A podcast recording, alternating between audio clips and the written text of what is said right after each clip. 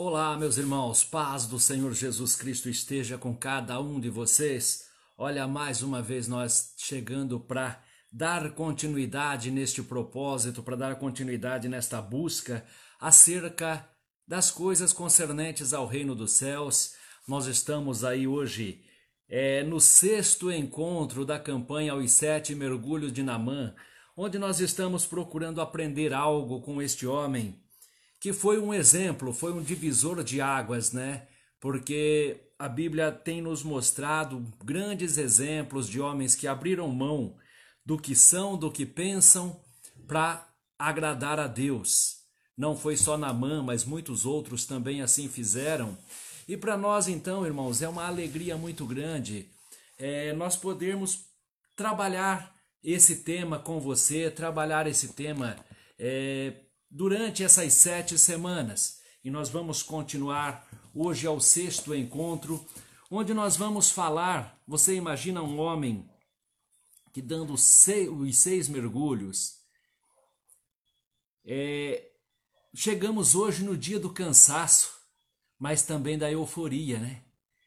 Ao mesmo tempo que estava cansado, imagine esse homem agora tão perto de alcançar a bênção é, qual é a euforia, qual o estado emocional que estava esse homem.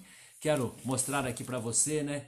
Hoje, você estando acompanhando através da sua Bíblia, talvez tenha algumas palavras diferentes, né? Porque hoje nós estamos aqui com uma outra versão, né? Com a Bíblia Jerusalém, a qual eu quero fazer a leitura para logo em seguida nós tratarmos deste tema. Namã, chefe do exército, isso está no livro de 2 Reis 5. Namã, chefe do exército do rei de Arã, que ou seja, mesma que se diz Síria, né? Gozava de grande consideração e prestígio junto do seu senhor, pois por meio dele que Iavé concedera a vitória aos arameus. Mas este valente homem era leproso, Ora, os arameus, numa incursão, tinha levado do território de Israel uma moça que ficou a serviço da mulher de Namã. Disse ela à sua patroa: Ah, bastaria meu senhor se apresentar ao profeta de Samaria, ele o livraria da lepra. Namã foi informar ao seu senhor e disse: A moça que veio de Israel falou isso e isso. O rei de Arã respondeu: Vai que eu enviarei uma carta ao rei de Israel. Namã partiu levando consigo dez talentos de prata, seis mil ciclos de ouro e de vestes de gala, e entrou ao rei de Israel a carta que dizia: Ao mesmo tempo que esta carta se chegar às mãos, envio-te o meu servo Namã para que cures da lepra. Ao ler a carta, o rei de Israel rasgou as suas vestes e disse: Acaso sou um Deus que possa dar morte e a vida? Para que esse me mande um homem para eu curá-lo da lepra? Vê-se bem que esse que ele anda buscando pretexto contra mim. Mas quando Eliseu, o homem de Deus, soube que o rei de Israel havia rasgado as vestes, mandou-lhe dizer: Por que rasgastes a veste? Que ele venha a mim, para que saibas que há um profeta em Israel. Naamã chegou com o seu carro e seus cavalos e parou à porta da casa de Eliseu. Este mandou um mensageiro e disse-lhe: Vai, lava-te sete vezes no Jordão, e a tua carne te constituirá e ficará limpa. Naamã, irritado, retirou-se, dizendo: Eu pensava comigo, certamente ele sairá e se apresentará pessoalmente depois e me curará da lepra. Porventura os rios de Damasco e Abana e o Fapar não vale mais que todas as águas de Israel? Não poderia eu lavar-me neles para ficar purificado? E voltando as costas, retirou-se indignado. Mas seus servos, aproximando-se dele, disseram-lhe: Meu pai, porque o profeta te houvesse ordenado algo difícil, não o terias feito? Quanto mais agora que ele te diz: lava-te e fica purificado. Desceu, pois, e mergulhou sete vezes no Jordão, conforme a ordem de Deus. e a sua carne se tornou como a carne de uma criança. Irmãos, aqui então nós vamos entender isto. Quando nós falamos que esse homem está no sétimo mergulho, nós estamos falando de um homem que já vinha de guerra, um homem que já vinha de batalhas, um homem que já vinha de luta, um homem que já tinha certamente uma idade é, um pouco maior, né, uma idade um pouco mais avançada, mas ele era um homem guerreiro, era um homem forte, era um homem temido, mas ele era um homem leproso. Agora eu quero mostrar para vocês assim: você imagina que alguém que vai dar sete mergulhos, você já tentou é, entrar em um lago, em uma piscina, no próprio mar e dar sete mergulhos? Você vai ver que no primeiro é muito fácil. No segundo, também. O terceiro já vai dificultando, o cansaço vai chegando, e agora nós estamos diante de um homem que está se preparando e vai dar o seu sexto mergulho. Agora vem a ele o que? A mistura, o cansaço, mas ao mesmo tempo a euforia, né? ao mesmo tempo, dentro de si certamente a esperança está viva. Mas é muito importante nós vermos, irmãos, esta euforia, é esse entusiasmo, esta é a palavra. Nós temos que ter entusiasmo com as coisas de Deus. Nós não podemos fazer as coisas de Deus simplesmente por fazer. Nós temos que ter entusiasmo. Ao fazer algo para Deus, nós temos que fazer com toda a dedicação, nós temos que fazer com toda a certeza que vai dar certo. Nós temos que fazer com toda a certeza que estamos dando o nosso melhor.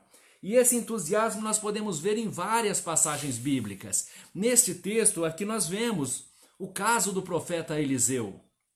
Quando a carta chega para o rei de Israel, ele se assusta, rasga sua veste e diz: Meu Deus, porventura sou eu Deus para curar um homem? Ele está procurando oportunidade para vir contra mim. Este foi o pensamento do homem, do rei de Israel, que era um homem poderoso na terra, mas não tinha sabedoria, não tinha entendimento das coisas de Deus. Mas Eliseu, quando ouviu isto, você pode perceber o entusiasmo de Eliseu. Irmãos, nem era um problema de Eliseu. A carta foi para o rei, não chegou a Eliseu. Ela, a carta foi enviada para o rei, de rei para rei. Mas olha o entusiasmo de Eliseu. Ele vai para o rei e diz assim: ah, Mas por que rasgastes a tua veste? Deixa esse homem vir, manda ele vir. E ele vai ver que aqui tem homem de Deus, ele vai ver que aqui tem profeta, ele vai ver que aqui tem fé. Então nós começamos vendo esse entusiasmo que nós precisamos ter na nossa vida. Eu preciso ter esse entusiasmo, você precisa ter esse entusiasmo. É, diante das coisas de Deus, nós temos que se colocar em pé e dizer: Deus pode, Deus faz. Deus é Deus, independente das circunstâncias. Porque, irmãos, muitas vezes nós nos acovardamos. Muitas vezes nós vemos as pessoas se acovardando. Porque ficar porque ficar pregando, virando cambalhota no púlpito, é falando de forma que gritando no púlpito de forma que ninguém entende. Isso é fácil. Tentar levar as pessoas à emoção, fazer com que as pessoas é, se emocionem diante de Deus e até chore ali dentro da igreja, isso é fácil, isso é emoção. Isso vem através de um grande louvor, isso vem, isso vem através de uma pregação eloquente, isso vem através é, de profecias e mais profecias, como nós vemos nos dias de hoje, pessoas que estão com a vida destruída, é, recebendo profecia de alguém dizendo a ele que Deus o ama e que Deus fará na vida dele coisas grandiosas, que Deus fará, fará na vida dele coisas maravilhosas, que ele é as meninas, é a menina dos olhos de Deus, que Deus se agrada dele. Gente, isso que Deus vai dar o que ele está sonhando, que Deus vai dar o que ele está pedindo, porque Deus tem visto as orações dele. Fazer essas coisas, levar as pessoas, colocar as pessoas no caminho da vitória, meu irmão, isso é fácil. Só que esta vitória vai acontecer? Deus mandou? Deus falou? Você está entendendo? Nós temos que ter, que ter entusiasmo, mas o nosso entusiasmo ele depende de que nós venhamos chamar a responsabilidade para nós. Você precisa chamar a responsabilidade para você. Eu preciso chamar a responsabilidade para mim. Sabe por quê? Veja uma coisa.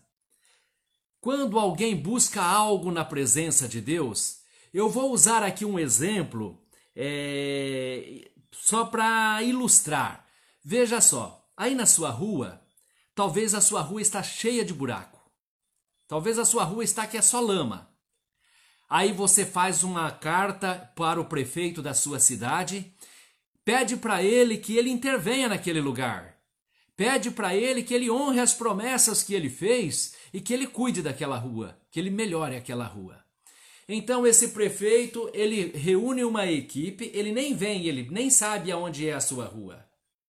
Mas ele envia uma equipe para que vá na sua rua e chegando lá, tira o asfalto velho, coloca asfalto novo, pinta o meio-fio, faz arborização, deixa a sua rua linda.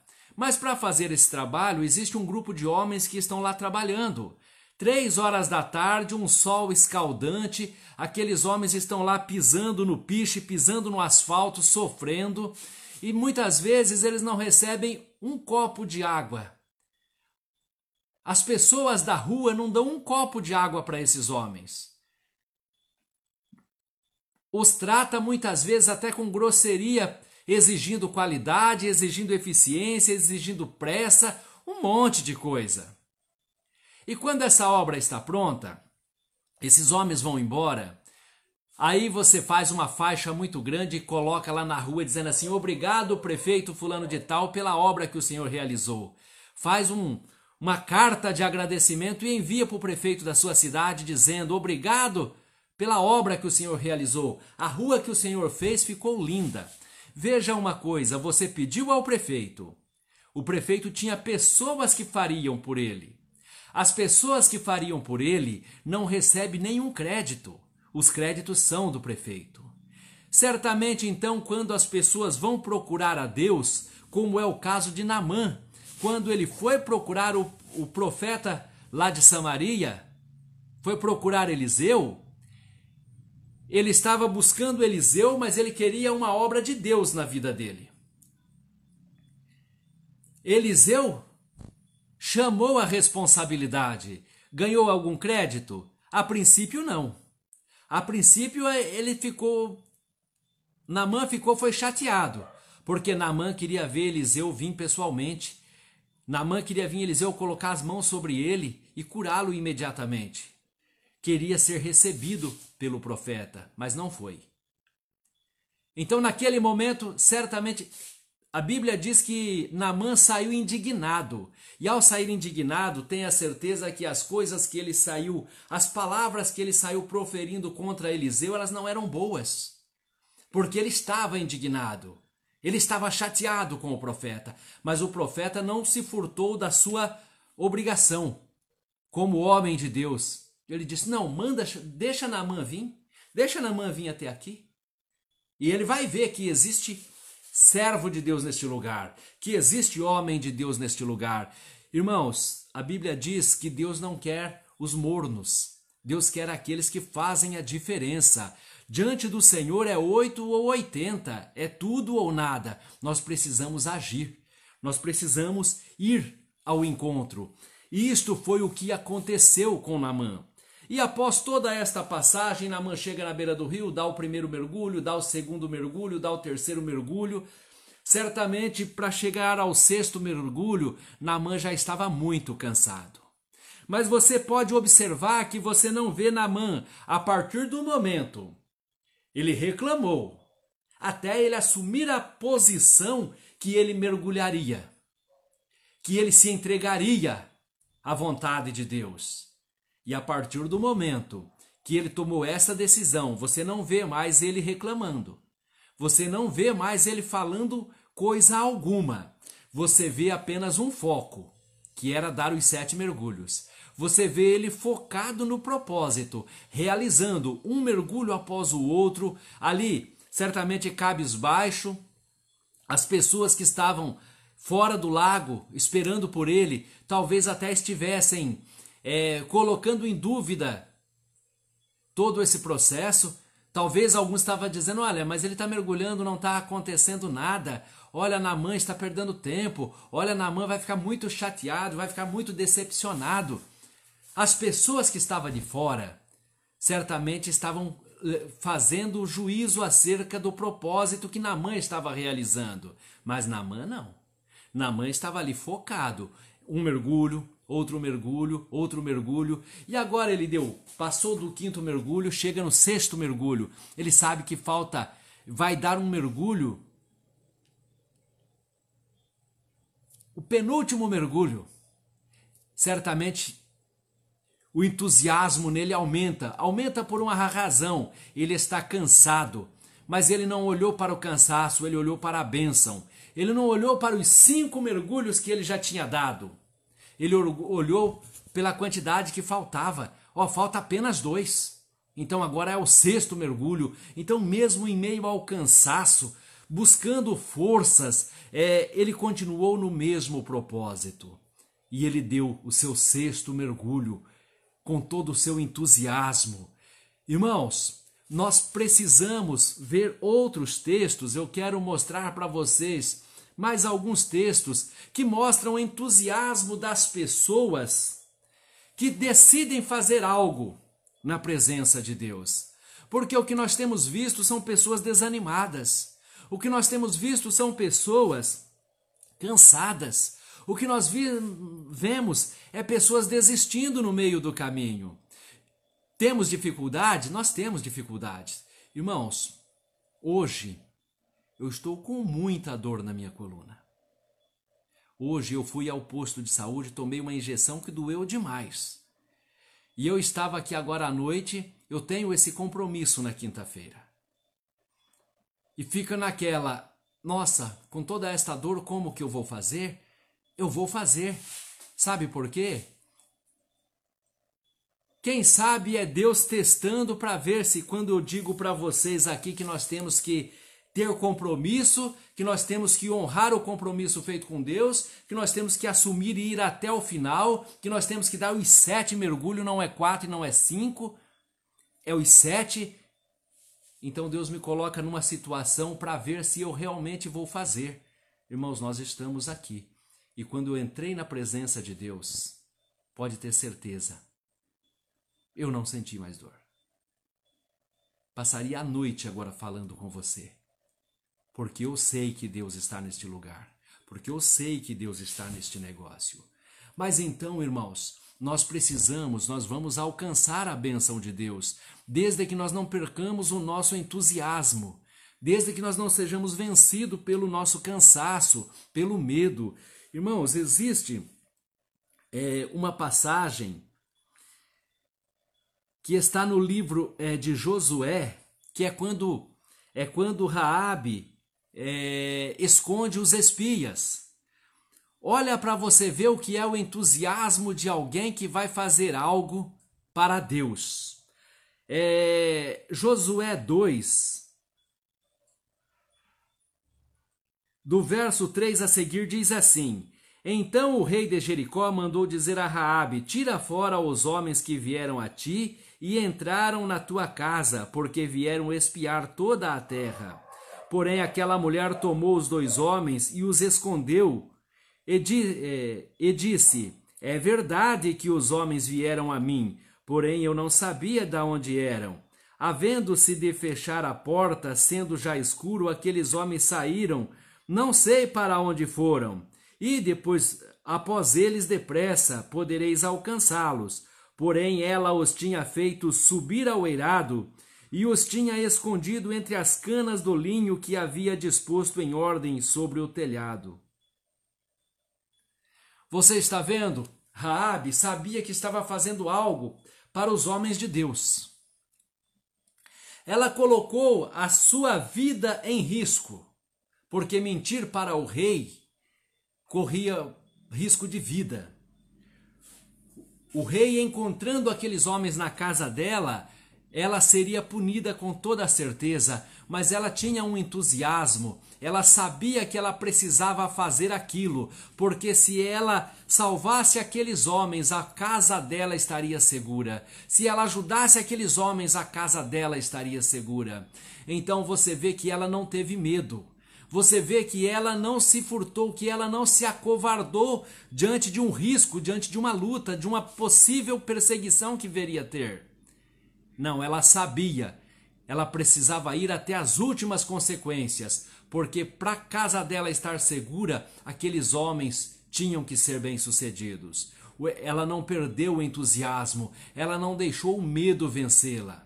Assim como Namã não deixou o cansaço vencê-lo, não deixou o orgulho vencê-lo, Raabe não deixou que o medo vencesse.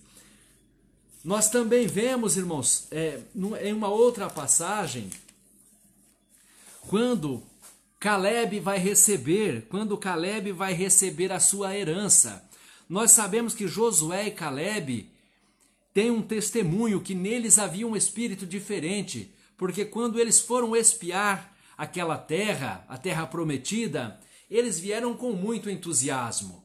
Muita gente dizendo: "Olha lá tem, lá tem gente gigante, um, dois homens para carregar um cacho de uva, nós não podemos vencer esses homens. Josué e Caleb bateram o pé e disseram: Nós podemos sim, nós podemos sim, nós vamos vencer. Então esses homens tinham entusiasmo, eles lutavam, não era olhando para o tamanho do inimigo, eles lutavam olhando para o tamanho da bênção que estava diante deles. Eles olhavam lutando para aquele que prometeu, e pelo tamanho da promessa que estava diante deles. E eles sabiam que eles iam vencer, porque eles sabiam quem havia prometido. Eles tinham entusiasmo, eles tinham euforia, eles tinham vontade de lutar, eles não se acovardavam. Você está percebendo um perfil linear entre todas estas pessoas? Que é o de não se acovardar, como nós vimos ali com Raabe, como nós estamos vendo aqui com Josué e Caleb.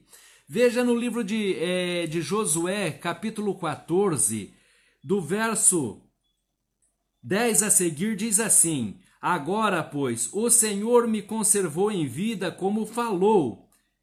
Quarenta e cinco anos há desde que o Senhor falou esta palavra a Moisés, andando Israel ainda no deserto, e já agora tenho oitenta e cinco anos de idade.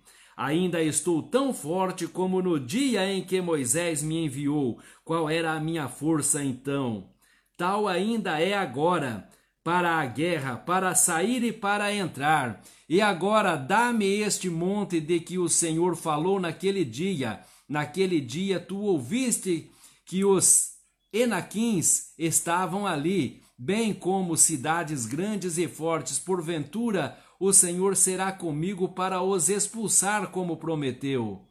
Então Josué o abençoou e deu a Caleb, filho de Jafoné, Hebron em herança. Você está vendo isso, irmãos? Um homem. Quanto tempo faz que você está esperando a sua bênção? Quanto tempo faz? Nós queremos a bênção, irmão, na hora. Assim, nós queremos olhar para o céu e falar: Senhor, põe aqui na minha mão e se o Senhor não ponhar na minha mão naquele dia, talvez no dia seguinte eu já desisti, achando que Deus não vai fazer. Agora você vê que é, Namã queria a bênção dele na hora. Namã acreditava que era só o profeta colocar a mão ele estaria curado. Ele teve que esperar o prazo determinado por Deus, que era sete mergulhos.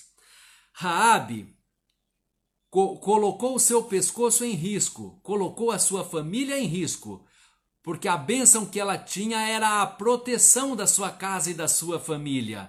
Mas isso só iria acontecer depois que a guerra acontecesse. Aqueles homens eram apenas os espias. Eles estavam tratando, eles estavam trabalhando no projeto do que seria a batalha.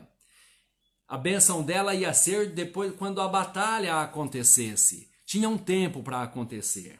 Agora veja Caleb. Caleb, quando recebe a promessa, ele tinha 40 anos, estava no meio do deserto. E Deus falou para Moisés: E ele guardou consigo e ele lutou. A, a vida dele foi lutar por essa promessa. A vida dele foi lutar em prol de se cumprir na vida dele aquilo que Deus prometeu. Passa-se 45 anos. Você sabe o que é isso, meu irmão? 45 anos lutando. Ele recebeu a promessa com 40 anos. Passa 45 anos lutando. Significa que ele lutou mais tempo do que ele tinha de vida quando recebeu a promessa. E ele permaneceu lutando. E quando ele chegou aos 85 anos, ele se vê na obrigação de lutar mais uma vez, ainda para alcançar a, a, promessa que Deus deu a ele. E ele vira é, para Josué e diz o seguinte: Olha, você lembra que aos 40 anos eu recebi essa promessa? Você lembra que eu lutei até hoje? E a minha força hoje é a mesma que eu tinha há 45 anos atrás. A minha força hoje é a mesma daquele tempo. E eu vou lutar se preciso for. Eu tenho força para lutar, eu tenho força para guerrear, mas eu não vou abrir mão da bênção que Deus me deu. Você percebe, foram 45 anos esperando e agora ele está pronto com a sua espada na mão e ele diz: Eu vou lutar, mas eu não vou morrer sem receber a bênção que Deus me deu. Porque alcançar esta bênção seria a coroa. Seria a coroa colocada sobre a cabeça daquele guerreiro, porque ele passou a vida lutando por ela. Morrer sem receber esta graça seria algo triste. Seria como seria uma derrota.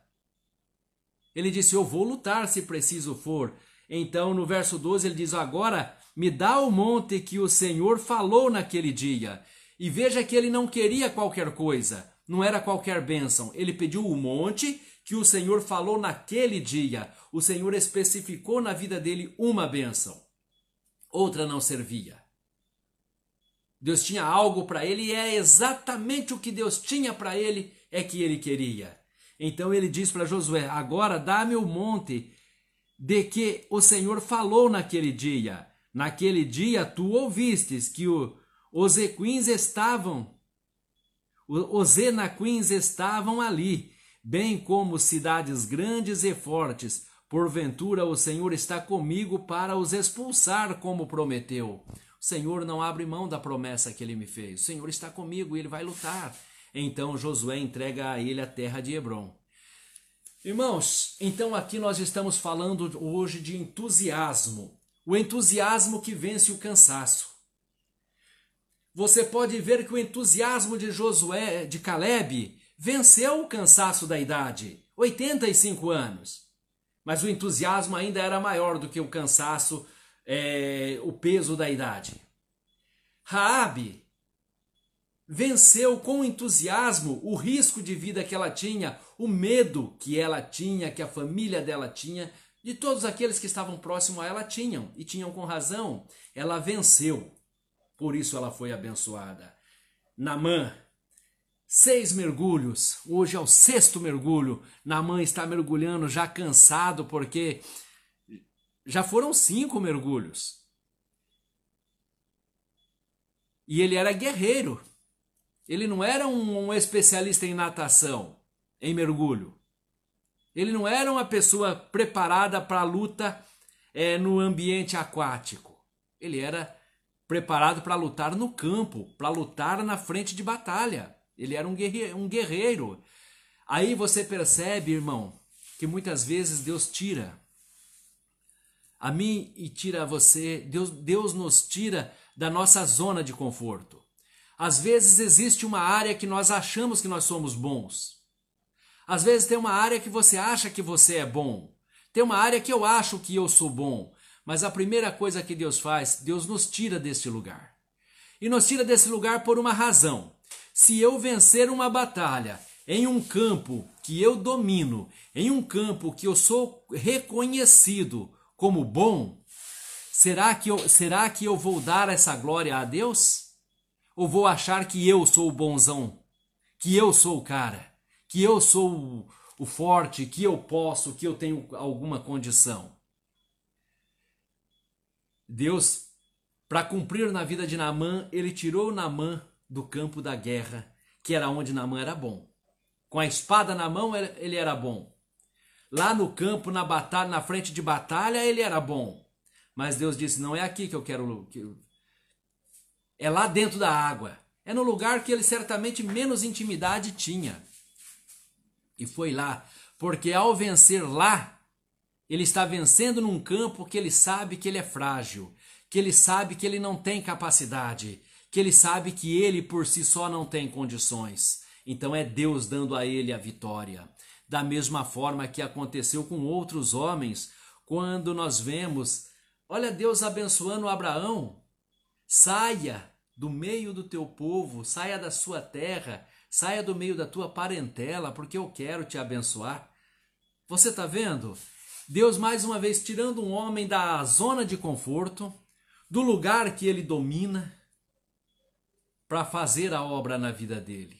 Então, certamente Deus muitas vezes nos tira da nossa zona de conforto, nos coloca num lugar totalmente estranho, totalmente desconhecido, onde nós somos incapazes, onde nós não temos condições nenhuma, e é lá que ele nos dá a vitória. Você lembra de Abraão, quando está dividindo as terras com seu sobrinho, que ele diz: Vê para onde você vai, se você for para a direita eu vou para a esquerda, se você for para o norte eu vou para o sul. Tipo, escolhe para onde você quer ir e eu vou. Veja outras passagens, irmãos, quando Jacó estava lá diante do teu sogro e a Bíblia mostra que é, aquele homem combina com Jacó que o salário de Jacó vai ser, a, vai ser as ovelhas. Mas aquele homem é trapaceiro. Ele diz para Jacó: Olha, as, as brancas que nascer são sua, as malhadas que nascer são minhas, só nasce branca. Se ele fala para Jacó que as malhadas é de Jacó e as brancas é dele, só nasce malhada. Chega um dia que ele acaba é, tentando deixar Jacó numa situação difícil, então Deus dá a Jacó o entendimento que ele deve ir lá pegar aquela, pegar aquela vara e colocar aonde as ovelhas vão beber, fazendo, né? Tirando a casca, fazendo aquelas malhas na, na, naquela madeira, porque é daquela cor que vai nascer os bezerros. Entusiasmo, em momento algum desistir, sempre confiar, sempre avançar, sempre ir de cabeça erguida, como foi Daniel, quando ele disse disseram para ele: você não vai orar, não pode orar. Ele foi, ele orava três vezes por dia. Quando Deus diz para ele, quando, é, quando o rei diz para ele: ou você abre mão do seu Deus, ou você vai para a cova dos leões. Ele disse: eu vou para a cova dos leões com entusiasmo. Eu não desisto do meu Deus. Eu sei do que meu Deus é capaz. Quando é, Misaque, Sadraque e Abednego está diante do rei e o rei diz assim: Eu quero ver quem é que pode tirar vocês da minha mão. E eles disseram assim: Nós não precisamos te falar, mas bem nós sabemos que se o nosso Deus quiser, ele pode, mas se ele não quiser, com ele nós estamos bem, né? Nós não temos. Perder com ele é vitória. E aqueles homens mantiveram em si o entusiasmo, mantiveram em si o entusiasmo, disposto a fazer o que for preciso, disposto a fazer o que for necessário, mas não desistir, não se afastar e não se acovardar. Então, meu irmão, em nome do Senhor Jesus Cristo, no dia de hoje, eu quero dizer para você: vamos permanecer no entusiasmo, vamos manter a chama acesa. Nós estamos no sexto mergulho e eu disse no primeiro que eu cria, e eu continuo dizendo que eu creio que até o sétimo mergulho Deus vai fazer grandes maravilhas. Pessoas que estão acompanhando Pessoas que estão acompanhando esses sete encontros vão ter testemunho para contar, vão ter novidades para contar, sabe por quê? Porque Deus continua nesse negócio, porque Deus mandou nós fazermos, porque Deus nos deu esta campanha. Sete mergulho, porque nesses sete mergulho ele vai quebrar orgulho, ele vai tirar covardia, ele vai tirar soberba, ele vai dar, dar humildade, ele vai renovar laços, ele vai fazer grandes maravilhas. Ele vai fazer com que as pessoas reconheçam que Deus é verdadeiramente Deus. Então, irmãos, eu acredito e eu não abro mão dessa vitória. Eu sei que Deus vai fazer. Eu sei em quem eu tenho crido. É esse entusiasmo que eu quero que você mantenha. Continue mantendo esse entusiasmo. Na próxima quinta-feira, nós vamos fazer o encerramento. E nesse encerramento, eu quero deixar aqui a oportunidade para você manifestar. Para você manifestar a sua experiência vivida nesses dias. Você pode colocar nos contatos, você pode colocar aqui nas mensagens perguntas, dúvidas, o que você quiser partilhar conosco, vai ser bem-vindo. Sabe por quê? Porque Deus, irmãos, Deus continua operando, Deus continua agindo, mas Deus quer fazer para aqueles que têm entusiasmo, Deus quer fazer para aqueles que não se acovardam. Deus não quer o morno, Deus quer o quente, porque se for morno, ele ou é quente ou é frio, se for morno, ele vai vomitar. É a palavra do Senhor. Que Deus abençoe a sua vida. É, irmã Dirlene, que Deus abençoe minha irmã, serva do Senhor, está conosco aí, né, juntamente com a Vanessa. E eu quero pedir para todos vocês que estão entrando conosco. Irmãos, vejam só. Nós temos tido problema com as redes sociais, com o Facebook. O Facebook tem procurado nos bloquear. Então eu quero pedir para você Marque 5, 10 grupos, marque amigos, é, nos ajude compartilhando o máximo que você puder, para que mais e mais pessoas sejam alcançadas. Eu creio no poder de Deus, eu creio na grandeza de Deus, eu creio na grandeza que há no seu coração. Eu sei que você vai nos ajudar. Vamos então orar agradecendo ao Senhor por esta noite, pedindo a Ele que venha fazer na nossa vida a vontade dEle. Pedir ao Senhor que venha fazer em nós, venha dar um renovo, venha fazer em nós o que fez na vida de Namã, venha curar as nossas feridas, venha nos lavar, venha nos renovar, venha nos, re... nos deixar, como disse o profeta, que após o sétimo mergulho, aquele homem teria a pele como pele de, de uma criança. Aos olhos ou, se, ou seja, uma pele perfeita. Deus vai nos dar esta pele perfeita. Falamos de algo espiritual. Deus vai nos levar de volta ao primeiro amor. Deus vai te levar de volta ao primeiro amor. Deus vai nos dar este renovo, tornar a nossa pele como de criança, nos tornar é, puros, limpos, perfeitos, sem cicatriz. Sabe as cicatrizes que a vida tem colocado, essas cicatrizes Deus vai tirar. Cristiano também está, Everton Cristiano também entrando com a gente, que Deus te abençoe. E nós vamos, irmãos, ver Deus refazer a nossa espiritualidade, refazer o nosso ser, o nosso eu interior, as marcas do passado, as cicatrizes da vida vão ficar lá dentro das águas do Jordão. Porque quando nós dermos o, sétimo mergulho, espiritualmente nós vamos estar renovados. É isto que eu creio. Vamos então pedir ao Senhor que venha cumprir isto na nossa vida. Ó oh Deus, Senhor Jesus Cristo, Tu és, ó Pai amado, o único Deus Deus amado, tu és o Verbo que se fez carne e habitou entre nós. Deus amado, conforme as Escrituras disse de ti, que o Senhor deveria morrer e ressuscitar ao terceiro dia e ser elevado ao altos céus, assim aconteceu, Pai. Deus amado, na cruz do Calvário, o Senhor pagou todas as nossas transgressões. O Senhor cravou na cruz do Calvário toda a nossa derrota, todo o nosso sofrimento. Por isso, meu Pai, eu confio em Ti, Senhor. E é por isso, ó Deus, que eu entrego nas Suas mãos a minha vida, Pai. Deus amado, a minha vida, Pai. Se aos seus olhos esta vida for para ser vitoriosa, que ela seja. Se essa vida for para ser mediana, que ela seja. Mas se o Senhor tem um preço para eu pagar, meu Deus, se esta é a sua vontade, eu pagarei, Pai. Eu só quero, meu Deus, pedir para ti, Senhor, pela sua misericórdia, Pai, pela sua graça. Que o Senhor me dê força, Pai. Porque os caminhos que o Senhor trilhar para eu passar, eu quero passar de cabeça erguida, eu quero passar com entusiasmo, Senhor.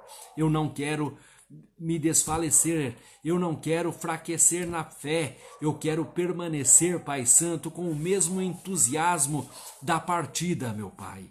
Quero ter esse mesmo entusiasmo na hora da chegada. Meu Deus, Pai Santo, o Senhor conhece o espírito deste seu filho, Pai. Deus amado, é esse espírito que agora, Pai Santo, mergulha diante de ti, Senhor pelas sete vezes, meu Pai, para sair restaurado, Senhor.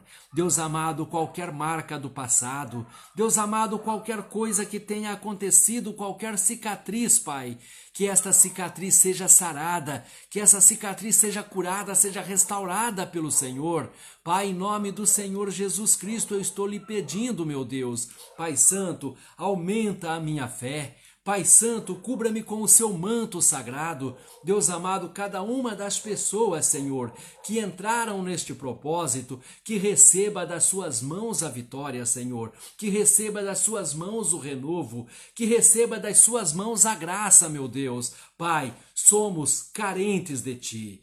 Pai, entregamos a nossa vida nas suas mãos, Senhor, para que o Senhor haja e faça a sua vontade. Entregamos nas suas mãos, Pai Santo, a nossa causa, Senhor, e pedimos a Ti a restauração, Pai. Cura-nos, Senhor. Lava as nossas feridas, meu Pai. Meu Deus, em nome do Senhor Jesus Cristo, Pai, abençoa a vida de cada uma dessas pessoas, abençoa a casa de cada uma dessas pessoas, abençoa cada filho e cada filha, Senhor. Pai, no nome do Senhor Jesus Cristo, eu entrego diante de Ti, Senhor, esta causa, Pai. Eu entrego diante de Ti estas vidas, Pai. Eu entrego diante de Ti a minha vida, Senhor. Pai Santo, eu entrego diante de Ti esse ministério, Senhor. Meu Deus, tudo seja conforme o seu querer, Pai.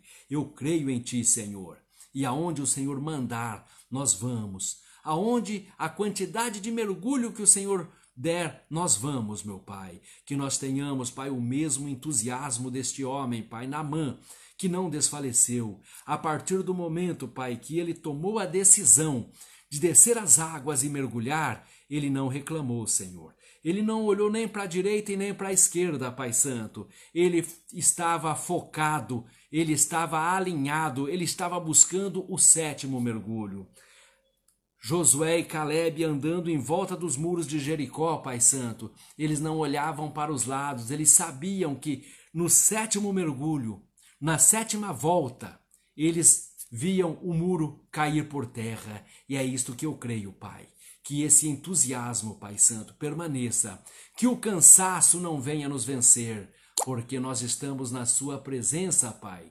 E no nome do Senhor Jesus Cristo, meu Deus eu já entrego nas suas mãos, para a honra e para a glória do seu nome, que assim seja, em nome do Senhor Jesus.